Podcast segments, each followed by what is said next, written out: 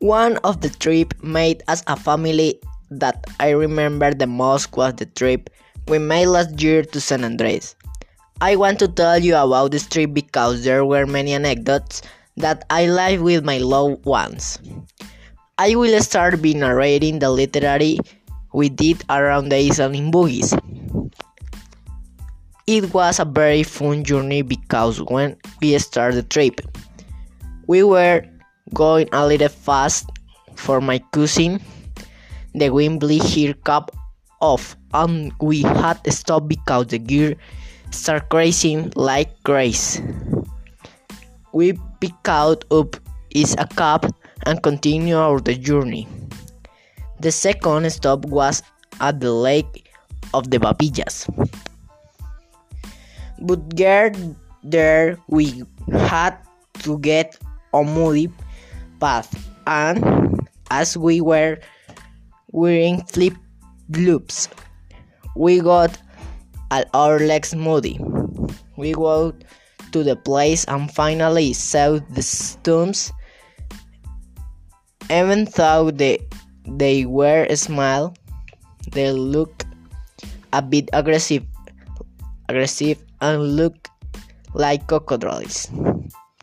We organized ourselves to take a photo, and as a style came of the lake. It was made next to one of my relatives who was terribly scared, just like us, without he going to hurt him. Then we laughed at everything that happened. We continued the journey.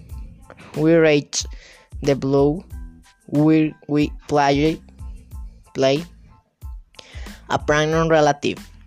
We told him to come over that we were going to take a picture of him. But really, what we want was that when Holbill he would discard it and get a light with ha ha ha. I got pretty with the whole family couldn't stop laughing. There was so much laughter that my cousin ended up a bit upset. We had to applaud him and tell him that everything was part of the walk. Finally, welcome to the natural pool. It was a beautiful place with hue and color fish, manta rays, and other sea animals. We went through Rocky Cay, where unfortunately they jelly beat me. In a speed over everything, it was a great and beautiful trip. I enjoyed it a lot. Thank you.